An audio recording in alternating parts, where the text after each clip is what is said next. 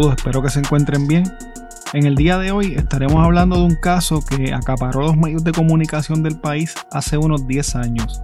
Un salvaje asesinato de una mujer que envuelve diversos elementos de la sociedad puertorriqueña en los cuales se pueden señalar, por ejemplo, el discrimen, la xenofobia, el favoritismo que a veces ocurre cuando se investiga un caso que envuelve personas de alto nivel social y sobre todo, a mi entender, las fallas que se cometen durante la investigación de un crimen y las consecuencias que esto tiene para el sistema de justicia y para la sociedad puertorriqueña.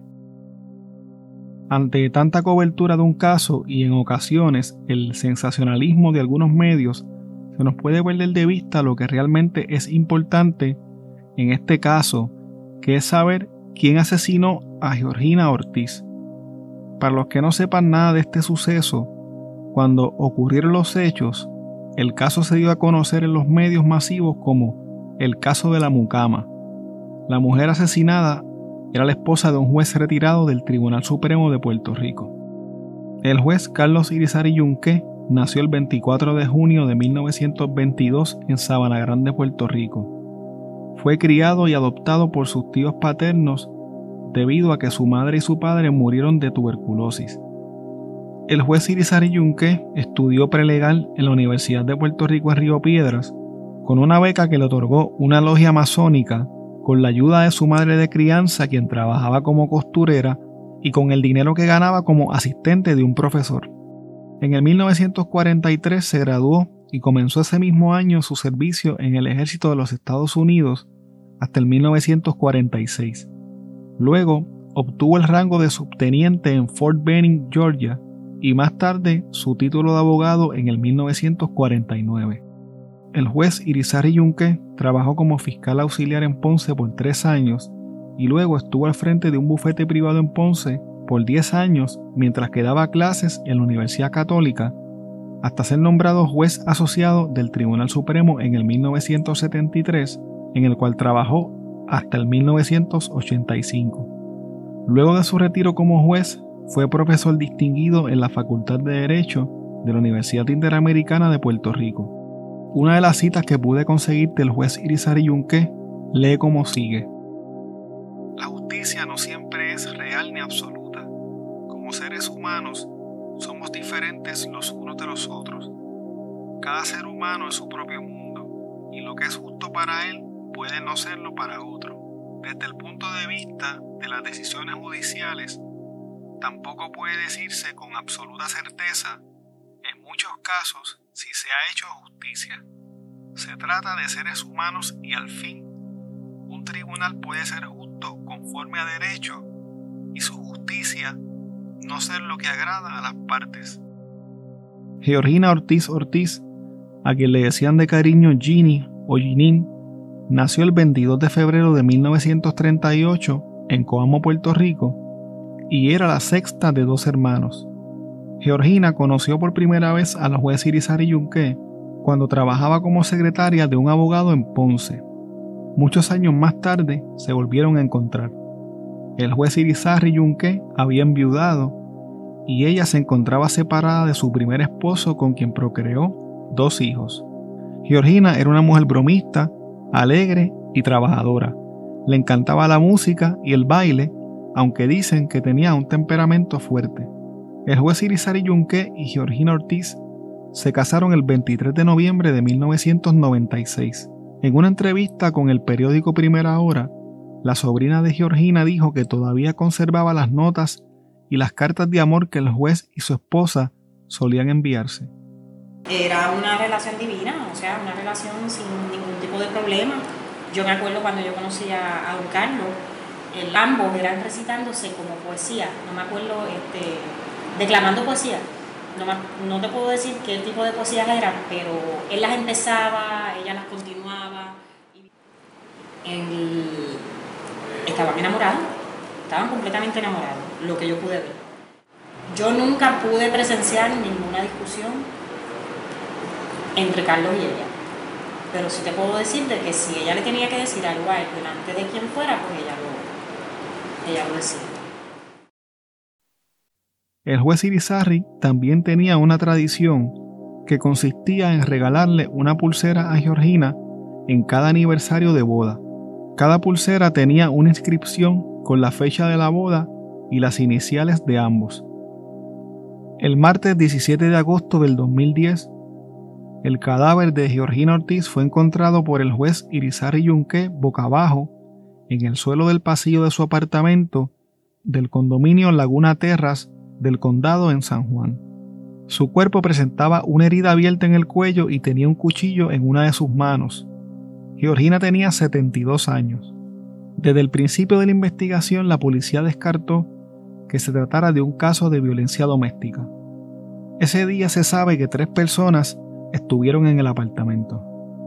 El juez Irizarry Yunque, la empleada doméstica de la familia y un entrenador físico. El día de la muerte de Georgina Ortiz, el agente Acosta llegó hasta el condominio Laguna Terras después de las 6 de la tarde. El agente dijo que al llegar al apartamento vio que el juez Irizarry Yunque estaba llorando y muy afligido.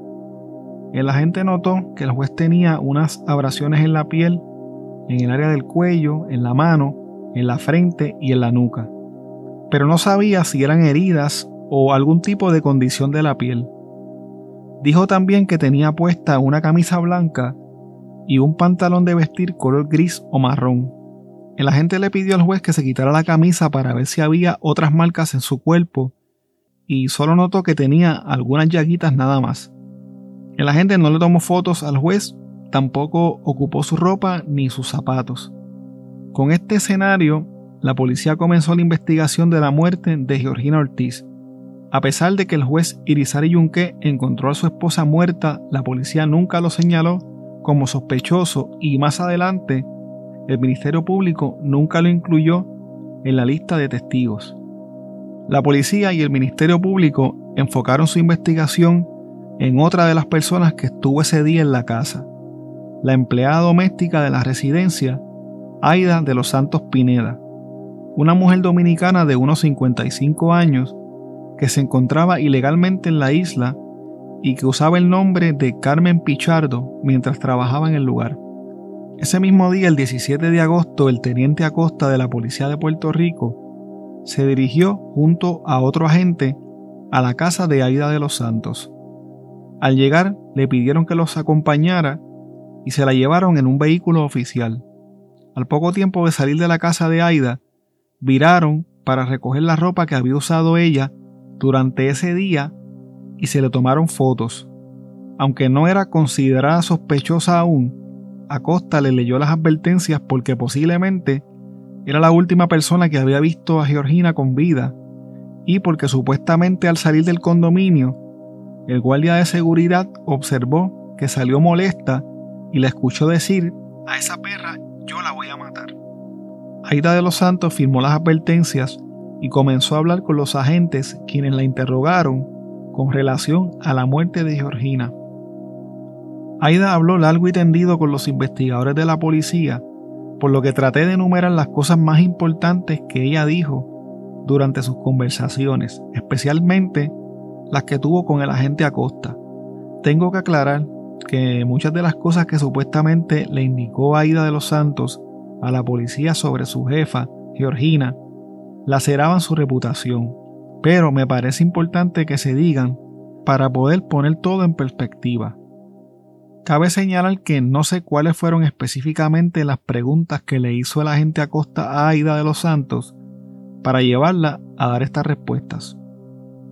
Aida de los Santos les dijo a los agentes que el 17 de agosto del 2010 llegó a trabajar como a las 7 y 30 de la mañana ese día cocinó un asopao y poco después de la una de la tarde, el juez Irizarry Yunque salió a dar una clase en la Facultad de Derecho de la Universidad Interamericana.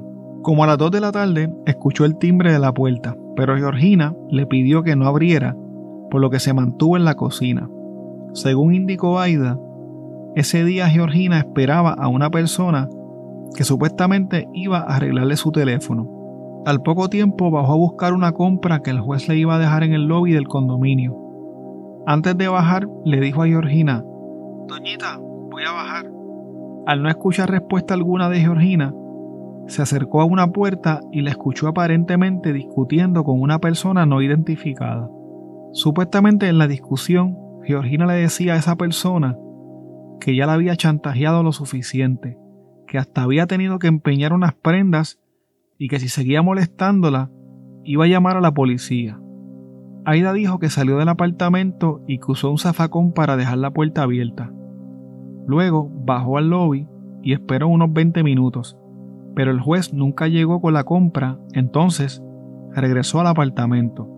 Al regresar, encontró la puerta cerrada y su cartera colgada de la perilla de la puerta.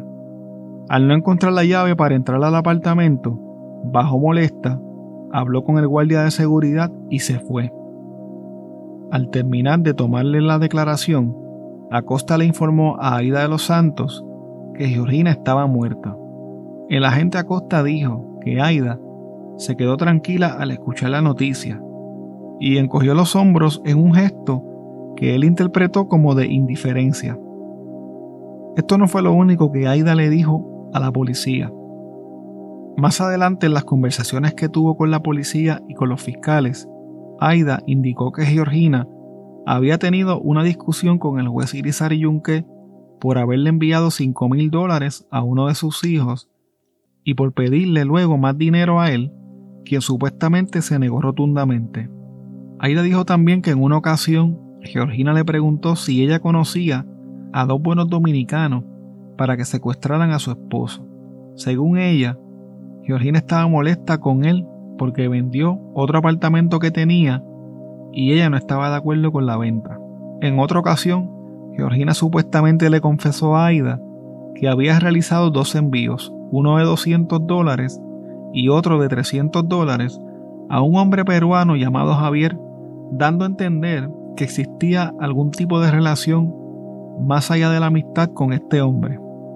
Al terminar su relato, la fiscal Elba Acevedo le mostró a la gente una fotografía de la puerta de la cocina donde mostraba una cerradura con llave que no cuenta con el agarre para colgar una cartera. Lo que trataba de establecer la fiscal es que Aida no decía toda la verdad. La agente Roque de la División de Homicidios declaró que también interrogó a Aida de los Santos ya que había ciertas incongruencias con sus declaraciones anteriores. La agente Roque testificó que Aida le confesó que había omitido algunos detalles porque sentía temor ya que en una ocasión encontró un sobre con una nota debajo de la puerta de su apartamento que decía quémala y cierra el pico. En esta nota supuestamente estaba escrito el nombre de su hija y su dirección en la República Dominicana, lo que ella interpretó como una amenaza. Según la agente Roque, Aida también cambió su versión sobre el final de su relato. En esta versión, Aida dijo que cuando regresó de esperar la compra que le debía dar el juez Irizarry Yunque, tocó la puerta principal del apartamento de Georgina y como no le abrían, dijo, abran o llamo a la policía. Entonces la puerta se abrió y apareció Georgina Ortiz con una toalla azul con sangre sobre su cuello. Al ver a Georgina sangrando, Aida le preguntó, Doña, ¿qué le pasó? Georgina se echó para atrás y le dijo, no me toques, que Carlos me tendió una trampa. Luego, un hombre que Aida había visto entrar al cuarto de Georgina salió del área del baño y la agarró a ella por la parte de atrás. El hombre, según esta declaración, le dijo a Aida, esto se salió de control, tú no tienes nada que ver, vete y no digas nada. Aida le dijo a la gente que ella se marchó porque pensaba que todo era un show de Georgina para quedarse sola con este hombre. En estos momentos de la investigación, Aida de los Santos no era considerada aún como sospechosa de la muerte de Georgina Ortiz. Más bien estaba siendo tratada como testigo, por lo que ingresó al albergue de víctimas y testigos en octubre de ese mismo año. En el albergue de víctimas y testigos ocurrió un incidente confuso. Los encargados del albergue reportaron que Aida había intentado quitarse la vida ahorcándose con unas sábanas. Sin embargo, Aida aseguró que lo que ocurrió aquel día fue un intento de asesinato. Aida dijo que un hombre al que no pudo identificar la trató de estrangular por la espalda. Luego del incidente, Aida fue ingresada al Hospital de Psiquiatría en Río Piedras. En enero del 2011, Aida de los Santos se marchó hacia la República Dominicana. La agente Roque nunca entrevistó formalmente al juez Irizarry Yunque, tampoco entrevistó a su hija ni a sus nietas, a pesar de haber recibido información que apuntaba a que la hija había contratado a un detective privado para seguir a Georgina unos pocos meses antes de su asesinato. La gente aseguró que nunca logró tener evidencia que vinculara al juez Irizarry Yunque con el crimen. Una de las supuestas razones para esto fue que el juez era un anciano de casi 90 años y tanto su familia como su abogado indicaron que él padecía de demencia. Así es, el juez tiene demencia senil, tiene 91 años y ya no es capaz de sentarse en un interrogatorio. ¿Se lo diagnosticó algún médico? Seguro, y además no hay que diagnosticarlo. Si usted tiene un pariente en la casa y usted le habla y ve que no le puede hablar, pues más, no puede seguir una conversación, que no es capaz de responder a ciertas preguntas, que no reacciona a ciertas cosas, que no recuerda eh, ni, ni, reacciona a las cosas que están pasando, pues usted tiene que saber lo que es así. Al juez lo han investigado, ya estoy repitiendo lo que le dije, al juez lo han investigado como han querido, en toda la profundidad y en toda la extensión que han querido. Él entregó el apartamento de la misma noche. La misma noche del, del, crimen, él le dijo a la policía, hagan toda la investigación, y ahí lo tienen, y le dio las llaves y se fue. Le quitaron la guagua, le quitaron la computadora, le quitaron el celular, le hicieron pruebas de ADN, le hicieron pruebas dactilares, le escucharon las cuentas de banco. Las cuentas de banco no aparece ningún movimiento irregular. Nadie mata por encargo si es por dinero, ¿verdad? Luego de la muerte de Georgina, el juez Irizarry Yunque desapareció por completo del ojo público. La investigación de la muerte de Georgina Ortiz continuó avanzando muy lentamente. Casi dos años después, la agente Roque ordenó que se ocupara la guagua del juez Irizarry Yunque en busca de sangre, material biológico o alguna evidencia que pudiera ayudar a esclarecer el caso. Finalmente, en septiembre del 2012, se radicaron cargos en ausencia en contra de Aida de los Santos de asesinato en primer grado y ley de armas. Según la acusación, Aida, en común y mutuo acuerdo con otra persona sin identificar, provocaron la muerte de Georgina Ortiz. A Aida se le impuso una fianza de 1.2 millones de dólares. Aproximadamente unas dos semanas más tarde, Aida de los Santos regresó a Puerto Rico para enfrentar la justicia y, según ella, para probar su inocencia y limpiar su nombre. Un testimonio interesante que surgió durante la vista preliminar del caso en contra de Aida de los Santos fue el de la pareja de su nieto, Marangeli Merced. El día de los hechos, horas después de recogerla en su trabajo, Aida le comentó que estaba preocupada porque Georgina le había confesado que se quería suicidar porque un hombre le estaba chantajeando con unas supuestas fotos y videos comprometedores que tenía de ella. La nieta de Aida, quien también testificó, dijo que su abuela tenía un mahón color oscuro cuando salió de su casa por la mañana, pero cuando fue a buscarla por la tarde junto a Marangeli, tenía otro pantalón más claro y notó que le quedaba feo. Según el testimonio de Marangeli, dos días después de la muerte de Georgina, Aida le dio unas pulseras y otras prendas para que las vendiera en caso de que algo pasara. Además le pidió que no le contara esto a nadie. En la parte interior de las pulseras había una inscripción con las iniciales G y C y una fecha, 23 de noviembre del 96. Marangeli recibió mil dólares a cambio de las pulseras en una casa de empeño. La noche del 18 de agosto del 2010, Aida le dijo a Marangeli que vio una foto del cadáver de Georgina que le había mostrado a la policía. Además le dijo que su muerte había sido bien fea y que hasta vomitó al ver las fotos. Aida le contó a Marangeli detalles sobre la herida mortal que tenía Georgina en el cuello. Le dijo que fue de frente, hacia abajo y hacia el lado, alcanzando la yugular. También le contó que Georgina tenía un cuchillo en la mano, que tenía piel debajo de las uñas, que la persona que la mató debía tener rasguños, que ella no tenía ningún rasguño y que al parecer Georgina se defendió de su atacante. En febrero del 2013, Aida de los Santos habló con Primera Hora. En esta entrevista aseguró que no mató a Georgina y que el día de los hechos un hombre enmascarado y con guantes la amenazó con un cuchillo para que se fuera del apartamento. Esta versión contrastaba con las versiones que había ofrecido antes a los agentes de la policía. El juicio en contra de Aida de los Santos estaría a cargo de la jueza Eloína Torres Cancel del Tribunal de San Juan. El Ministerio Público sería representado por las fiscales Elba Acevedo e Itzalí Rivera.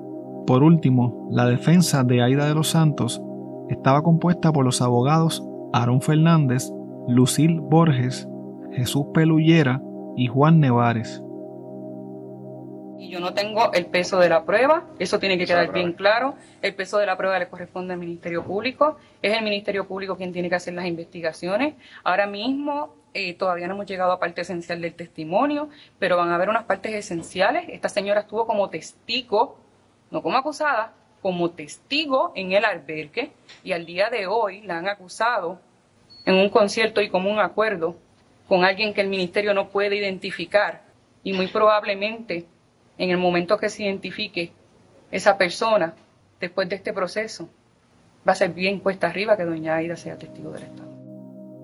En diciembre del 2012, en una vista de estado del caso, salió a relucir que el juez Irizarry Yunque había contratado un detective privado poco antes del asesinato de su esposa y que le había hecho pagos en cheque a dos empleados del condominio, los cuales estaban en la lista de testigos de la fiscalía. Durante la vista no se explicó los motivos ni la fecha en la que el juez contrató al detective, ni tampoco por qué razón les había hecho un pago a los empleados del condominio. En junio del 2013 comenzó el juicio en contra de Aida de los Santos Pineda. Los testimonios, la evidencia presentada, el veredicto y otros detalles adicionales de este caso los podrás escuchar la próxima semana en la segunda parte de quién mató a Georgina.